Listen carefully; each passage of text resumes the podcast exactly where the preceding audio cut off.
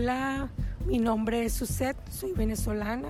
En la pandemia y por ser solicitante de refugio, yo no tenía empleo, no tengo derecho a tener empleo por la condición, pero sí tenía mi empleo informal y se vio bastante afectado, pero de alguna manera eh, salí adelante eh, realizando voluntariados, donde ese voluntariado pues nos daban una, eh, una comisión para, de 10 dolitas y con eso pues iba solventando el día a día. En América Latina y el Caribe, la mayoría de las personas trabajan en el sector informal, que fue duramente golpeado durante la pandemia. En la región se perdió el 10% de los empleos, y de esos perdidos aún no se han recuperado 3 de cada 10. También hubo un impacto en la reducción de ingresos, pero no fue equitativa para todas las personas. Aquellas del quintil más alto vieron reducidos sus ingresos en un 7%, en contraste con un 42% para el quintil de ingresos más bajo, acentuando la desigualdad.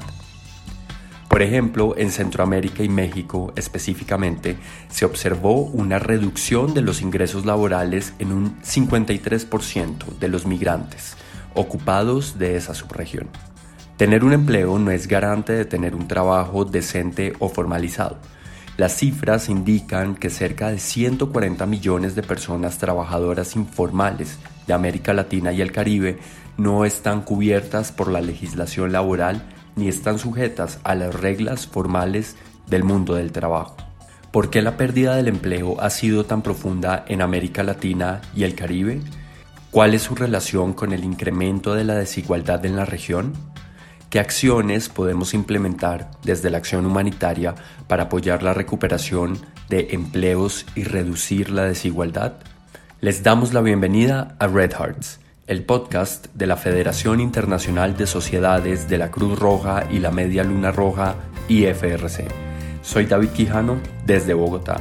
Y esto es lo que usted debería saber sobre la pérdida de empleos y el incremento de la desigualdad en América Latina y el Caribe.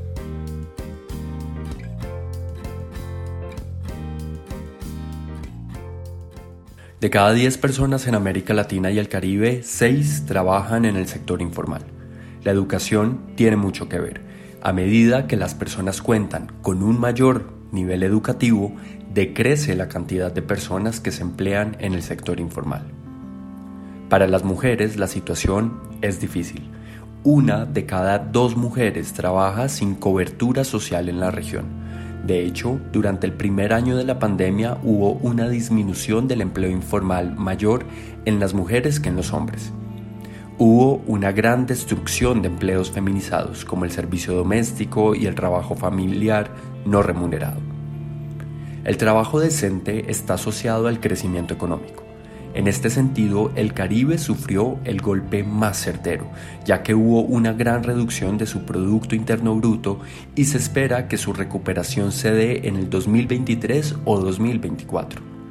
El segundo golpe más fuerte fue para América Central, que vio una rápida recuperación gracias a las remesas, y en tercer lugar para América del Sur, que pudo iniciar su recuperación gracias a las materias primas, de la cual es gran productora. Para entender mejor la relación entre la reducción del crecimiento económico, el incremento del empleo informal y el aumento de la desigualdad en la región, hemos invitado a Mario Medina. Él nos acompañó en el primer podcast de esta serie y nos compartió cómo en América Latina y el Caribe varios de los objetivos de desarrollo sostenible fueron duramente golpeados. También es coautor del reporte Reajustar la Ruta hacia la Equidad de la IFRC. Hola Mario, bienvenido de vuelta. Hola David, encantado de conversar contigo nuevamente sobre estos temas. Mario, explícanos por favor por qué es importante el crecimiento económico, un concepto que suena tan teórico y cómo impacta la vida de las personas, en especial las más vulnerables. El crecimiento económico es importante ya que nos muestra cuánto un país ha fortalecido su economía y por tanto cuántos recursos puede tener disponible para abordar sus múltiples necesidades. Pero también es cierto que el crecimiento por sí solo no resuelve las carencias y necesidades de las personas más vulnerables. Por eso también es importante identificar qué tan equitativa es la distribución de estos recursos en la sociedad. Cuanto más equitativos los países, mientras menos desiguales son, el crecimiento económico permitirá disminuir las vulnerabilidades. La caída del crecimiento del Producto Interno Bruto en los países de la región durante la crisis pone en mayor riesgo a los grupos en vulnerabilidad, ya que significa que estos países tienen menos recursos para resolver sus necesidades y también refleja el deterioro que se ha provocado en las fuentes de ingreso y de empleo en el país. Gracias Mario. Ahora te hago dos preguntas asociadas al empleo decente.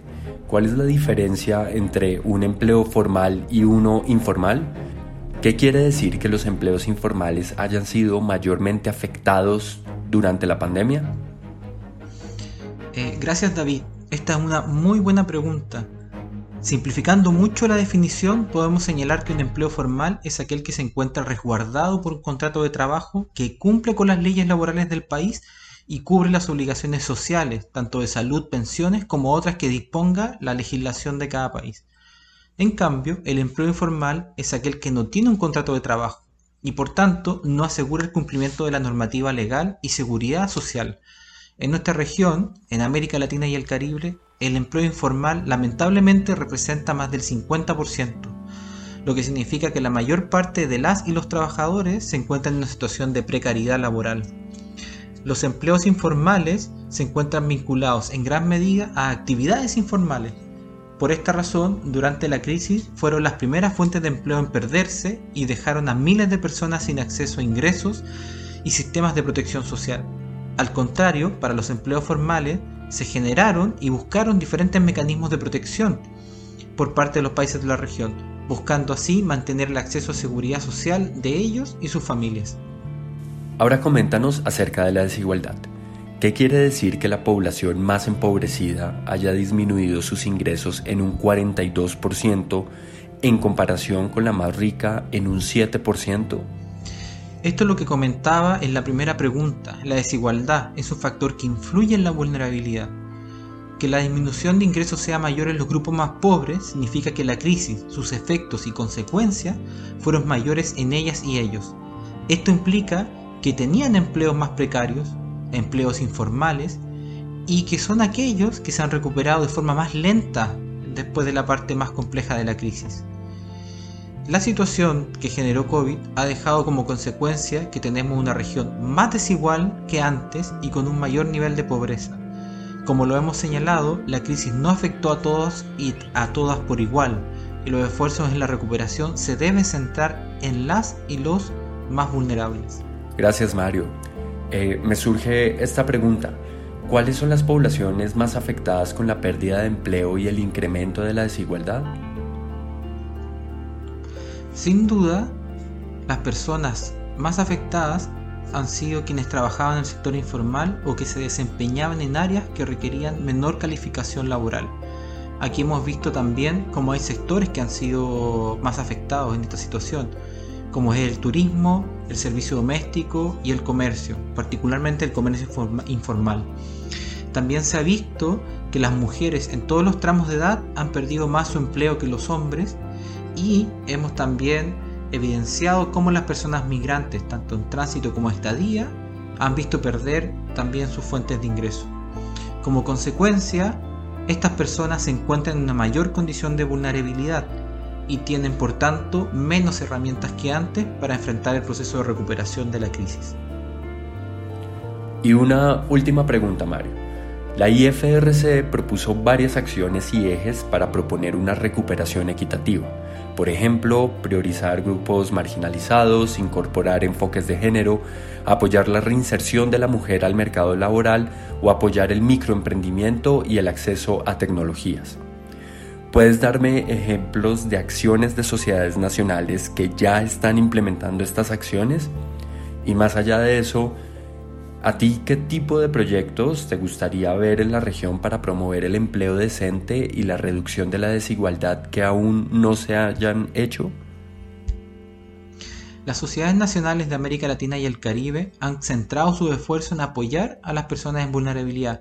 Esto se ha hecho de forma integral, no solo a través de acciones de medios de vida, sino que también se ha hecho a través del vínculo con acciones de salud, de apoyo psicosocial, entre otras. Hemos visto experiencias muy interesantes y esperanzadoras, como el proyecto que ha realizado Cruz Roja Argentina en Medios de Vida, en el que ha apoyado la empleabilidad de personas afectadas por la crisis por medio de la realización de formaciones de oficio, que le ha permitido buscar empleo o generar sus propios emprendimientos. También Cruz Roja Hondureña ha generado un programa de apoyo para emprendedores a través de Capital Semilla y se han generado programas de transferencias monetarias para necesidades básicas en distintos países de la región. Bueno, David, ¿qué me gustaría ver a mí? Eh, esto es muy interesante. Eh, lo primero que quiero decir sobre esto es tener presente que las actividades de medios de vida requieren de tiempos de implementación que superan los de una emergencia. Por eso eh, sería interesante, en primer lugar, poder tener financiación para proyectos que se puedan implementar entre 18 y 24 meses. Esto nos va a generar la posibilidad de realizar todo el proceso de trabajo en comunidades y con personas en vulnerabilidad. Me gustaría que las sociedades nacionales puedan desarrollar proyectos que estos se puedan implementar en comunidades, fortaleciendo y diversificando sus medios de vida de manera sostenible y resiliente. Muchas gracias Mario por acompañarnos y por compartirnos tu visión sobre cómo promover la recuperación del empleo y cerrar las brechas de desigualdad en América Latina y el Caribe. Nos despedimos por hoy con el sexto y penúltimo capítulo de esta serie. Nos vemos en el próximo episodio de Red Hearts, en el que abordaremos el impacto de los efectos de la pandemia en la salud mental de las personas más vulnerables en América Latina y el Caribe. Red Hearts es el podcast de la Federación Internacional de Cruz Roja. Buen día.